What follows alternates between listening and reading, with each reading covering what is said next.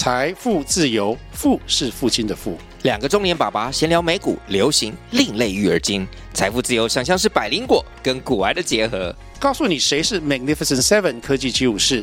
你该买瘦瘦比双巨头吗？从马斯克到泰勒斯，从华尔街到好莱坞，我们都追得上。新的一年听新的 Podcast，让我们一起财富自由。富是父亲的富哦。欢迎收听《房虫说房事》，云云聊聊房产那些大小事。大家好，我是 Jimmy，嗨，我是 Alan。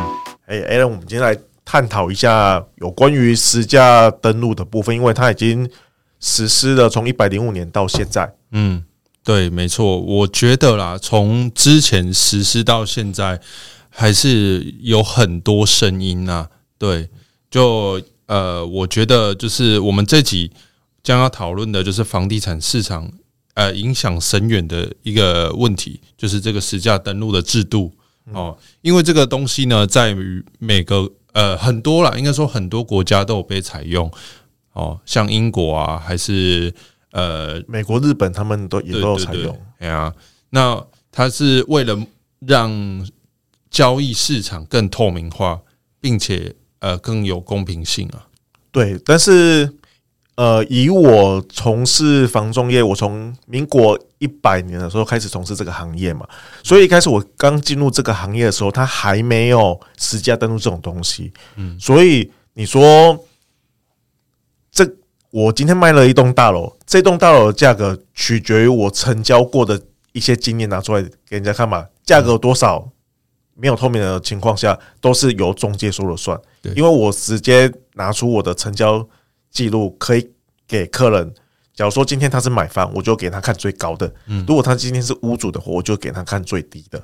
那以前的模式就是这样子嘛？对，哎呀，所以你说，当然就是这些资讯不透明的情况，可能对买卖双方，其实对他们来讲，可能相对来讲比较没有那么有利。嗯哼，哎呀，但是如果我觉得后来慢慢的演变成说啊，实价登录开始之后，我觉得它相对来讲。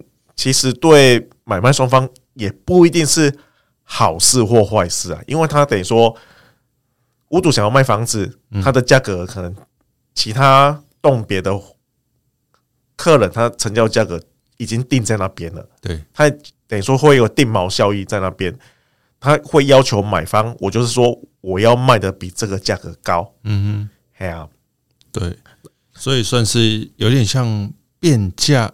变相的把价格一直往上叠，一直堆叠上去啊！对对对对，哎，还说这样有比较好吗？其实我觉得好像也不一定啊。啊，对屋主来，对买方来讲的话，房市不好的时候，他们就会变成一个天花板，他们只会往这个价格往下出了。嗯，所以我觉得所有的政策基本上都没有绝对有好或坏啊。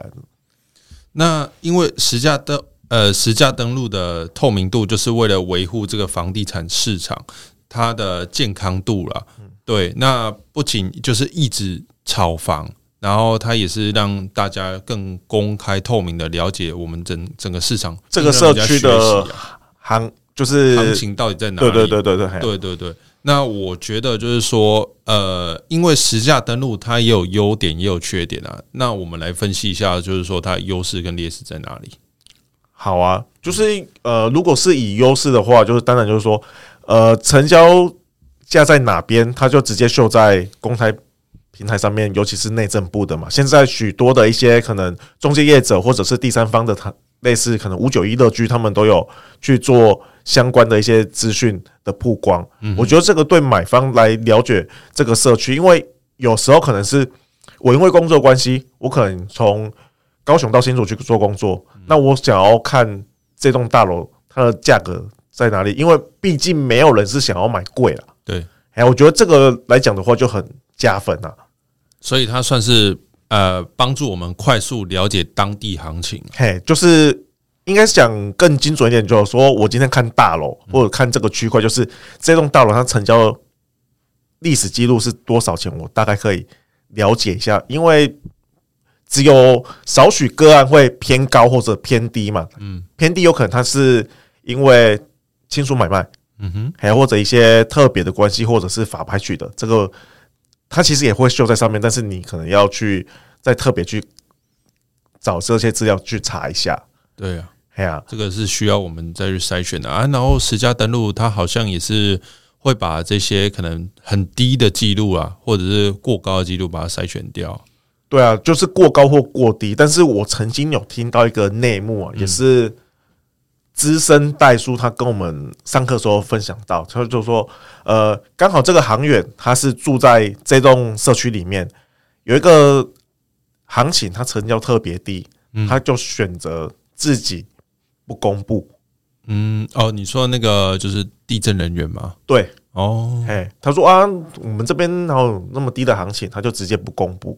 嗯，所以有一部分还是会，当然这算是个例啦，少按个例啦。对啊，就有点 呃，就个人的心态啊，不知道，因为过高跟过低，其实你说完全都不揭开，我就觉得好像也不太对呢。哎呀，我觉得你既然就要实价登录，没道理说有些有公布，有些没有公布啊。嗯，哎呀啊，不过就是有的客人他可能就会想说啊，他都买那么低啊，我也要这样啊。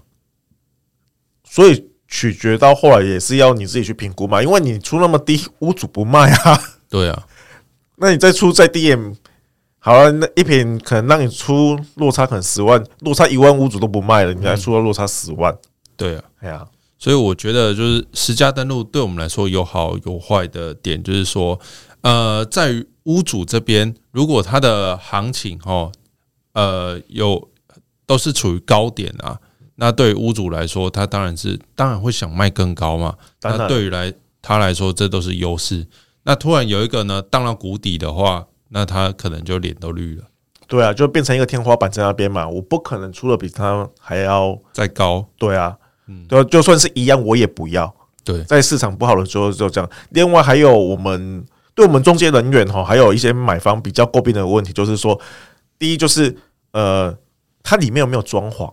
嗯，屋主有没有付什么东西啊？对，他装潢装潢程度到什么情况？那还有就是说，中介费有没有含在里面？哦，对啊，哎呀，所以相相对来讲，他这一些东西其实很难去做比较了。有些他们说，哎，我们一样都有装潢，但是一个装潢三百万，那另外一个他只是装潢八十万，嗯，那。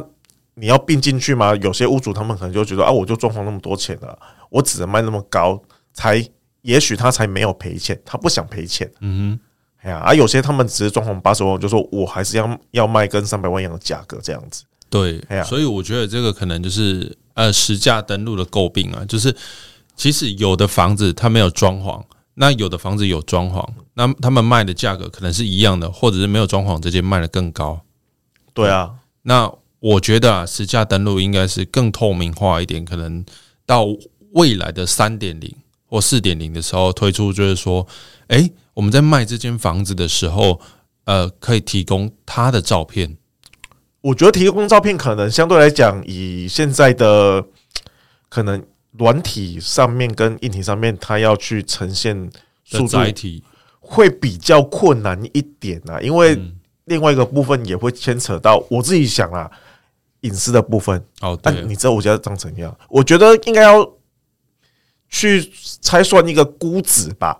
嗯，可是我觉得，诶、欸，你说有关隐私这个问题呢？因为你房子拿出来卖了，在这个市市场上已经公开了，对，那大家都知道你家长怎样了。可能有些人不要，有些人他还没有经照片还没有拍完，他就卖掉了，也是有这种情况，也是有可能的，对。所以我觉得这个可能就是政府可能要再跟呃地震局研研讨啊，哦，或者是我们这些呃房仲人员探讨一下，说怎么样做才是更好的状况啊？这个我觉得有一定的难度啊，因为你要去评估说这个房子它的装潢剩下多少钱，因为装潢这种东西就是也很两极啊，喜欢的人你就会觉得哎。我再加个一百万没关系，但是有些人就说这个装潢，它是这个房子啊，它是个那个房间改成一个房间，这根本就是不合我用啊！我还要把它隔回来，我又花了一笔钱。对，虽然前屋主他可能花了五百万才把它弄成这样子，但是我觉得没有那个价值在。嗯啊，还有他付的冷气，有些不是说冷气拆了就算了，他是做那种隐藏式的。哦，对啊，哎呀，那怎么拆？你要拆，要连装潢一起拆了。嗯，所以我觉得这个要往后要把它加进去，实价登录这一块，真的是呃需要大家再去呃可能沟通，或者是说，呃、欸、要灌输到这个消费者的市场，可能有点难哦。但是我觉得装潢这个东西比较见仁见智，嗯，但是我觉得另外一个部分可以公布，就是说它的服务费是多少。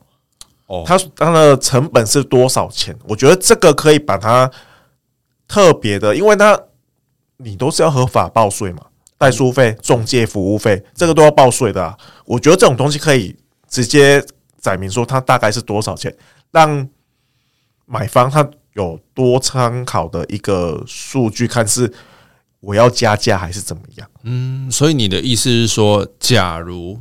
他的这间房子买一千万，嗯，那他的中介费四十四十万，对对，他买买方的买方的二十万嘛，对不对？对，那买方的二十万通常不会在实价登录公布嘛？对，因为他今天，因为我们现在旧制的我们就是在探讨了，但是新制的话，你一定要去报你的成本嘛，嗯，还有就是我买房子所产生的这些费用，可能跟代销他们买他我有代收款。滴滴扣扣加一加可能十几万这一些，或者跟中介买，他有当初的中介的服务费发票，嗯，那这边是买房子的成本，那你卖房子的成本又是另外一笔，你不一定要公开的那么详细，但是大部分你投总投投金额，我觉得你可以做出来。所以就是说，呃，假如我买一千万，嗯，然后我付完了这个。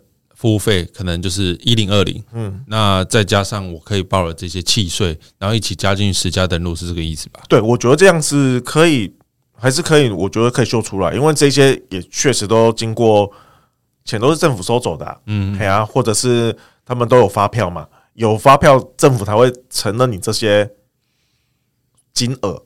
对，我觉得这是。呃，一个蛮不错的提议啊，啊，只是说这个实行上呢有点困难，就是说，因为现在的中介业有点参差不齐啊，为什么呢？就是大家服务费都乱收，对，因为我们最高不会收超过六趴嘛，但是大家有的人呢会销价竞争啊，他收一趴，他收两趴，对，但是这些就是说我讲到了发票，就是他要去报嘛，对。对啊，他要报多少是他的事情了。嗯嗯嗯，哎呀，当然他就是说，因为中介很想成交，他们可能收的爬数也不多，但是这些你还是一样就要秀出来。那买方要买的时候才知道你的成本大概是多少钱。可是这样到最后，我觉得中介蛮可怜的。哎，他说，哎，这个 B 先生他只有收，哎，被人家收一趴而已呢。那你为什么收我两趴？对不对？那这种东西也就变成说也很难去了解嘛，因为。一般的中介买房都收两趴嘛，嗯，新一收一趴，对啊，哎呀，啊，或者是更小间的中介啊，零点五趴，对对对，哎，包结昂五万块 也是有啊，中人的概念这样，对啊对，也是有啊，不然很多也都是经由中人介绍，他也没有经过中介，他也是有收一个红包钱，但是中中人那个部分他就不开发票，对啊，哎呀，那个也很难算，所以你没有办法认列发票的，我们就不用讲了，因为他等于说他也是私私底下。讲好就好了啊。对，哎呀，我觉得一般来讲的话，以发票为准啊，它的成本就是多少嘛。嗯，哎呀，所以我觉得，如果说我们要做，呃，我们政府需要做到这一块的话，应该是他要来说，我们要来，呃，算变相保护中介吗？你来找中介买房子，你一定要透过中介卖房子买房子，这样，那我。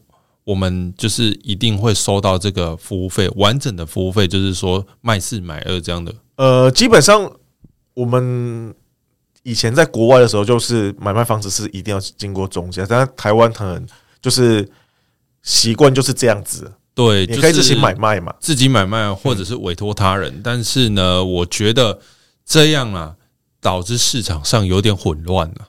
对，因为杂音太多了。就像我刚才说的，诶。同一个社区，差不多的房型，那他买的价格比我买的价格还低，那当然就是 Kimoji 北送。那一定啊。那我觉得就是说，我们如果要把这个实价登录更透明的话，就是政府要来保护这个不动产业啦，无论是代销或中介，因为我们都把这个东西摊露在阳光底下了，对，那你是否就是要来保护这个产业？不然这个产业很快就 GG 了。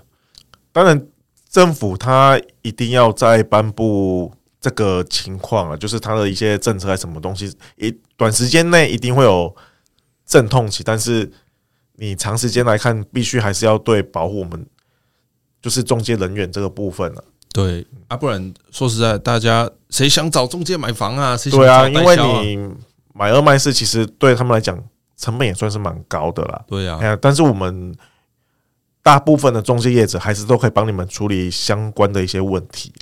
对啊，哎呀，啊，说实在，你去找中人，说不定你明天就找不到他。对啊，因为有时候你找中人，有些是因为人情的关系，那你要去跟他。